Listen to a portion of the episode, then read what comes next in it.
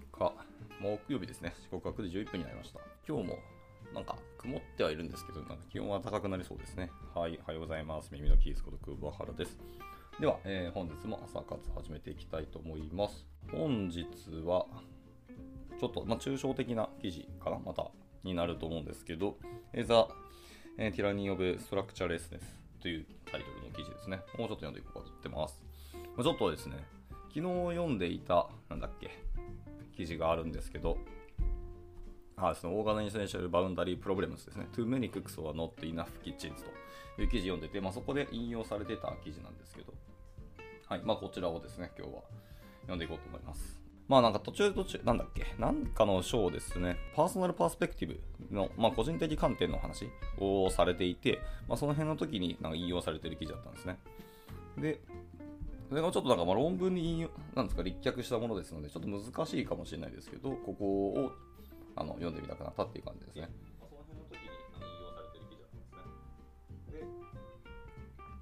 で。はでは、えー、と早速入っていきたいと思います。本文ですね。ジョリーンことジョー・フリーマンという方の、えー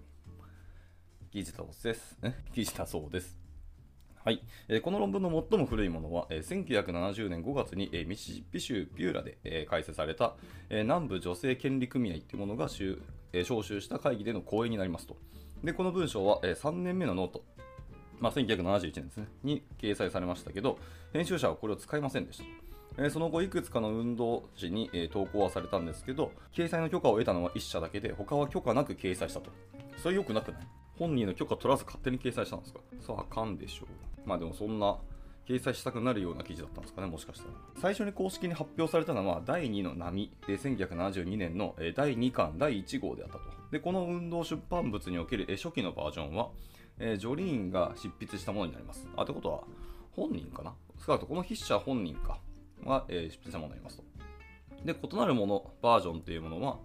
えーバークレー社会学史第17巻、1972年か1973年の151から165ページですね。とか、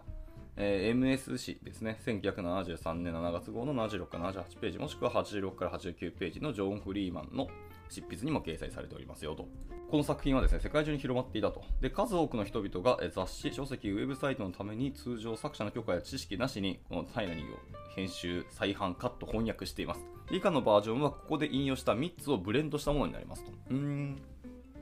なるほどですね。それが良いか悪いかちょっとわからないですけど、とりあえずブレンドしてみたらしいですね。いろんなところに掲載されたもの。その本文じゃ入りましょうか。はい。えー女性解放運動が形作られてきたこの数年間、運動の、えー主要な組織形態として、えーリーダーレス、構造レス、そしてグループと呼ばれるものが、え非常に重視されてきましたと。まあ、唯一ではないにして持っていってますね。で、この考え方の源っていうのは、私たちの多くが身を置いている、その過剰な構造化された社会と、それが私たちの生活を他者に支配させる必然性、そしてこの過剰な構造化と戦っているはずの、まあ、左派ですね、左、左派の人々や、えー類似のグループの継続的なエリート主義に対する当然の反応でありましたと。はい。しかし、えー構造化されないという考え方は、そうした傾向への健全な対抗手段からそれ自体が女神のような存在になりつつあり得るのですと。はあ、でこの思想はこの言葉が多く使われるのと同様に、まあ、ほとんど検証はされていませんけど女性解放のイデオロギーの本質的で疑う余地のない一部ともなっていますと。構造化されないというところですね。で、まあ、運動の初期の発展にとってこのことはあまり重要ではありませんでした。運動は早くからその主目的と、えー主な方法を意識改革と定義し構造なきラップグループっていうのはその目的のための優れた手段でありましたと。でラップグループはその緩やかでカジュアルな雰囲気が、えー議論への参加を促しそのしばしばサポート的な雰囲気が、えー個人的な洞察を引き出すものであった。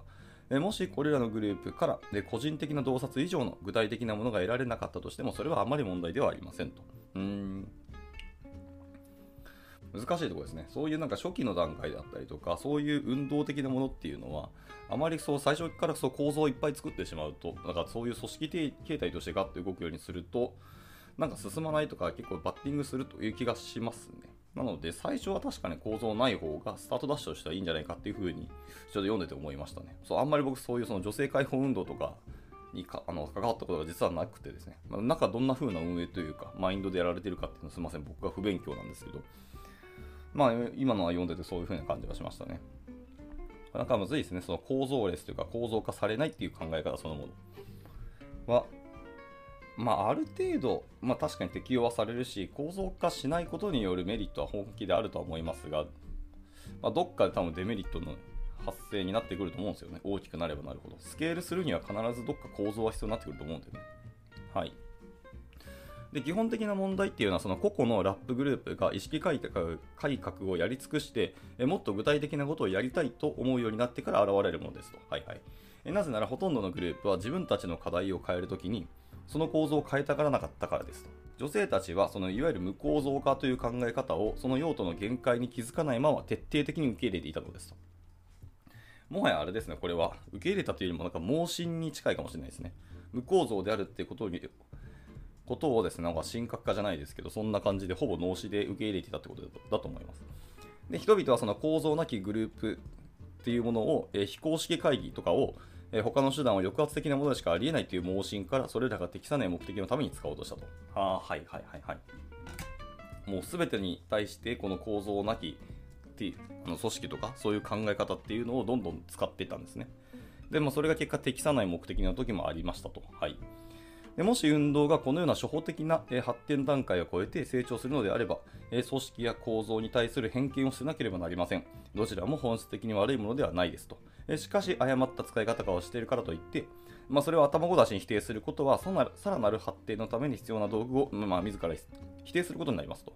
で私たちはなぜ無構造化がうまくいかないのかっていうのを理解する必要もありますよねという。難しい。やっぱ組織って結局人なので水、水物というか、なんか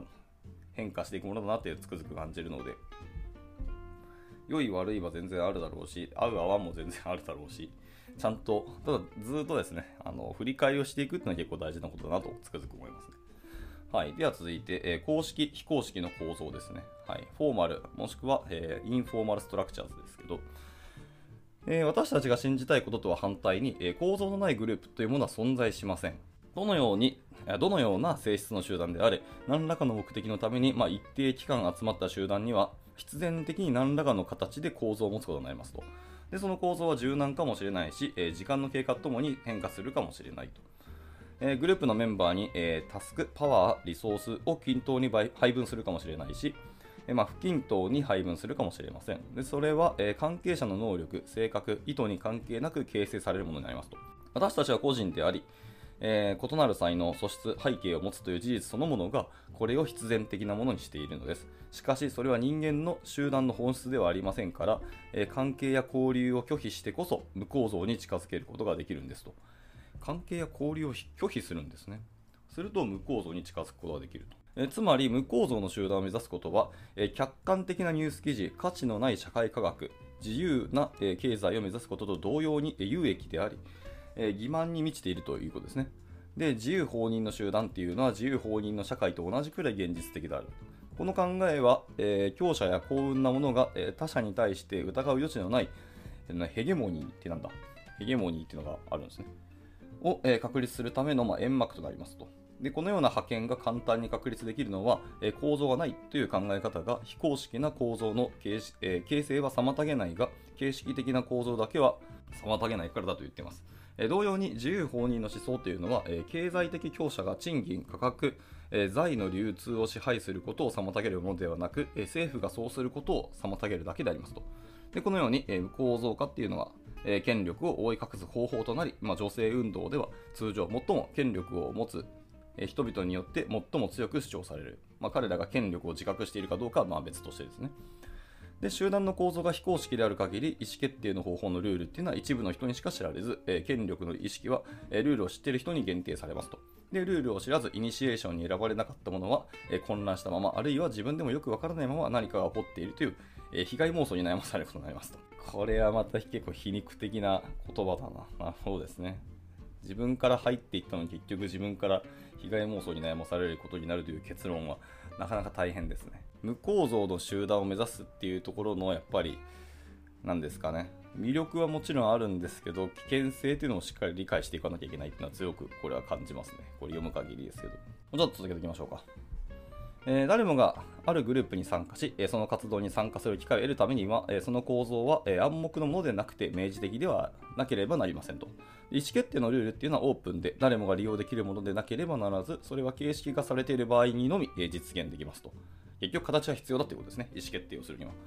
でこれはグループの構造を形式化することで、まあ、インフォーマルな構造が破壊されるというふうなことを言いたいわけではありません。そうだよね。別にルールを作るだけで別にインフォーマルな構造を破壊したいという意味では全然ないですね。フォーマルに必ずしたいという意味ではないということですね。でしかし、インフォーマルな構造が、えー、支配的なえ支配力を持つことを妨げ、え関係者が少なくともグループ全体のニーズに対して責任を持たない場合ですね、えそれを攻撃する何らかの手段を利用できるようにしましょうと。でストラクチャーレスっていうのは、え、まあ、いわゆる無構造ですね。は、え組織的に不可能でありますと。私たちは構造化されたグループが構造化されていないグループかを決めることは実はできません。それはもうそうあるべきというか、人が集まった瞬間、勝手に構造が、えー、できるってさっきも言った通りですね。まあ、それが単なる右合の州で、あの、その場にいる、空間内にいる人々の数が多かったからそれを集団って言ってる意味ではなくて、ちゃんと目的とか意思があって、そこに集ってきた人たちが、その、グループとしてなるんですけど、そのグループが形成された瞬間、構造化は必ずあるっていうふうに今すでに述べられてるんで、そうですよね。はい、なので、まあ、構造化されたグループかそうじゃないグループかっていうのは実は決めることはできませんが、形式的に構造化されたグループを持つか持たないかっていうことを決めることはできますと。形式的かどうかというところが決められるんですね。したがって、この言葉は、えー、言葉が表す考え方を指す以外にはもう使わないことにします。はい。で非構造非構造化とは、えー、特定の方法で意識的に構造化されていないグループのことを指します。えー、構造化されたグループとは、え構造化されたグループそのもののことを指します。で、また構造化されたグループっていうのは、えー、常に形式的な構造を持っており、えー、また非公式な、あるいは秘密の構造を持っている場合ももちろんあり得ますと。えー、特に、え非構造化集団では、この非構造な、え非公式な構造がエリートの基礎を形成していますと。はい。もうなんかそろそろゲシュタルト崩壊しそうです。構造という言葉が出すぎて、ちょっと僕頭が混乱してきた。とりあえず、非構造化とは特定の方法で意図的に構造化されてないグループのことを指します。これはまあ理解理解できる。で、構造化されたグループとは構造化されたグループのことを指しますっていう、まあ、まあ文字通りってことですよね。で、構造化されたグループは常に形式的な構造を持っている。まあ、これいわゆる意図的な構造ですよね。で、えー、非公式なあるいは秘密の構造を持っている場合もあります。それもそうだよね。勝手に、あれですね、DM とか送って自分たちの派閥じゃないですけど、秘密のグループを持っていることもあるし、えっ、ー、と、なんですか、その後、構造化されたグループ全体の中で意思決定をしていない勝手な、な構造を持っている場合ももちろんあり得るということですよね。はい、理解。で、特に非構造化集団では、その非公式な構造がエリートの基礎を形成している。ああ、なるほど、あやっと、やっと分かった。はい。じゃあ続けていきましょう。続いて、えー、The Nature of Elitism ですね。はい。まあ、エリート気質ってやつですけど。はい。えっ、ー、と、エリート主義者っていうのは、女性解放運動で最も乱用される言葉でしょう。ってことは、女性解放運動をする方は結構そのエリート主義と戦ってきた歴史があるとですね、つまり。はい、で50年代にそのピンコって、ピンコってなんだっていうものが使われたのと同じぐらい頻繁に、えー、それと同じ理由で使われますと。えー、正しく使われることはほとんどない。はい。運動の中では一般的に個人を指しますが、その対象となる人たちの個人的な、えー、特徴や活動というのは大きく異なるかもしれません。まあ、エリートという言葉は集団に対してのみ適用されるため、エリートって個人に使うんじゃなくて集団に対してのみ適用されるんだ。まあ、個人は個人として決してエリート主義になることはできませんと。エリートという言葉は、はい、集団のみ適用されるからだと。へどんな個人でもその人がどんなに有名であっても、実はエリートにはなれないと。あこれは多分そのエリートの言葉の定義というよりも、その女性解放運動でエリートという言葉が使われるときは、そういう使われ方をすることが多いってことかな。集団に対して使うのかなもしかして。はい。まあ、正しくはエリートとは自分たちが属する大きな集団に対して、え通常は大きな集団に直接の責任を負うことなく、えしばしば彼らの知識や同意なしに、え権力を持つ小さな集団のことを指します。もう日本語難しいけど、まあでも言われりゃそうかもしれないですね。大きい集団のことに対してエリートっていう、エリート集団っていうことはあんまないですもんね。大体一部の小さな権力を持った、かつ、まあなんかとにかく頭の良さそうな人たちを指すことが結構多いよねって感じです。である人はその、えー、個人が有名であろうとなかろうとそのような小さな集団の一員であったりその集団による支配者を、えー、提唱することによってエリート主義者と、まあ、なりますと主義者ともなるわけですねで悪評はエリートの定義にはならない最も陰湿なエリートは通常一般大衆に全く知られていない人々によって運営されています。えー知性的なエリートっていうのは通常自分が有名になることを許さないほど、まあ、賢いと。うん知性的なエリートは通常自分が有名になることを許さないほど賢い。ちゃんと身の振り方というか、あのどう評価されていくかという多分理解してやってるんでしょうね。で、一方、陰湿なエリートっていうのは、一般大衆に全く知られてない人々によって運営されている。うん。なかなかエリートの中にもいろんなタイプがあるんですね。はい、では続けていきましょう。で、エリートですけども、エリートっていうのは別に陰謀ではない。え小さな集団が集まって、自分たちの目的のために大きな集団を意図的に乗っ取ろうとするみたいなことは滅多にないよと言ってます。エリートとはたまたま同じ政治活動に参加している友人たちのグループであり、それ以上でも以下でもないと。彼らは政治活動をしていようがいまいが、おそらく友情を保ち、え友情を保っていようがいまいが、おそらく政治活動をしていると。でこの2つの現象の一致があらゆる集団にエリートを生み出し、それを壊すことを難しくしているんですと。うん、なるほどですね。まあ、だからエリート自体が別に悪いわけじゃないんだろうけど、うん、なんか人の思い込みがエリートをなんか悪にしてしまっている感もちょっと今読んでて思いましたね。でこのような友情集団っていうのは、えー集団が設定した正規のコミュニケーションチャンネル以外の、えーコミュニケーションネットワークとして機能しますと。でもしチャンネルが、えー設定されていないのであれば、彼らは唯一のコミュニケーションネットワークとして機能します。人々は、えー友人であり、通常は同じ価値観や方向性を共有しているため、えー社交的に話をし、共通の決定が必要な時には相談し合うため、これらのネットワークに関わる人々は、えーそうでない人々よりもグループ内で大きな力を持つようになりますと。そして、えその中でできた友人を通じて、え何らかのインフォーマルなコミュニケーションネットワークを、え確立しない集団というのは稀ですよと言ってます。まあそうだよね。結局はそのインフォーマルなコミュニケーションのネットワークが作られていくと思いますね。少なくともそういうグループができている時点で。で、そうすると、いわゆる派閥的なものが発生する気はしますけどね。はいはい。で、続いていきましょう。で、グループによってはその規模にもよりますけど、このようなインフォーマルなコミュニケーションネットワークを複数持っている場合もあります。で、ネットワークが重なっていることもあります。で、このようなネットワークが1つしか存在しない場合、その参加者がエリートであるかどうかを望むに望むかどうかにもかかわらず、そのネットワークは他の非構造化グループのエリートになりますと。望んでなくてもなっちゃうんですね。で、構造化された集団の中で、そのようなネットワークが1つしかない場合は、えその構成や正式な構造の性質によって、えエリートが、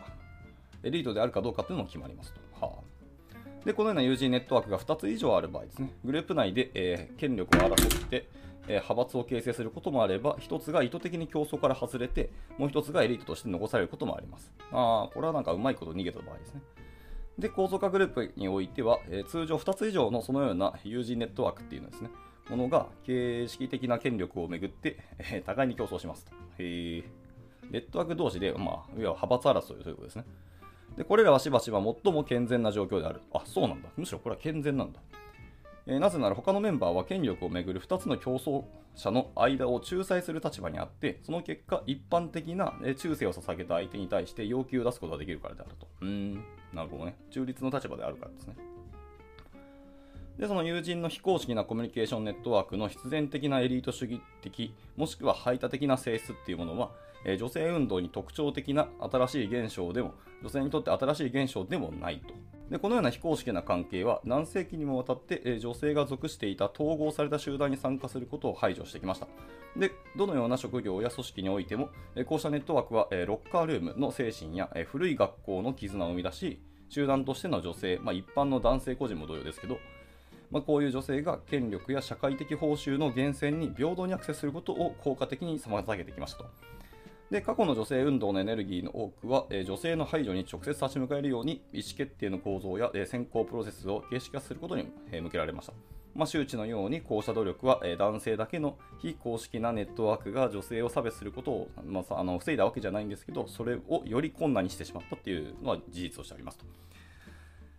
むずい。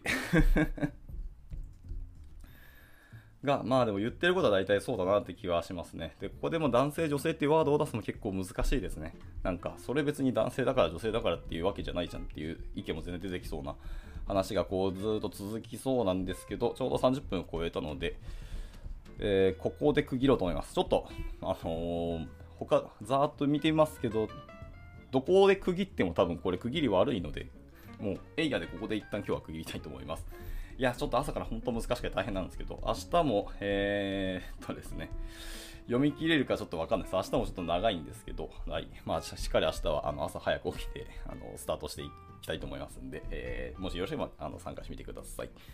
では、えっ、と、今日の朝活はここで以上にしたいと思います。えー、本日は大地さんですね。あと、レノアさんと、まあ、おそらく僕の画面では見えてないスーさんが参加されてると思います。はい。今日もご参加いただきありがとうございました。まあ、明日もこれの続き、ゆるく読んでいきたいと思いますので、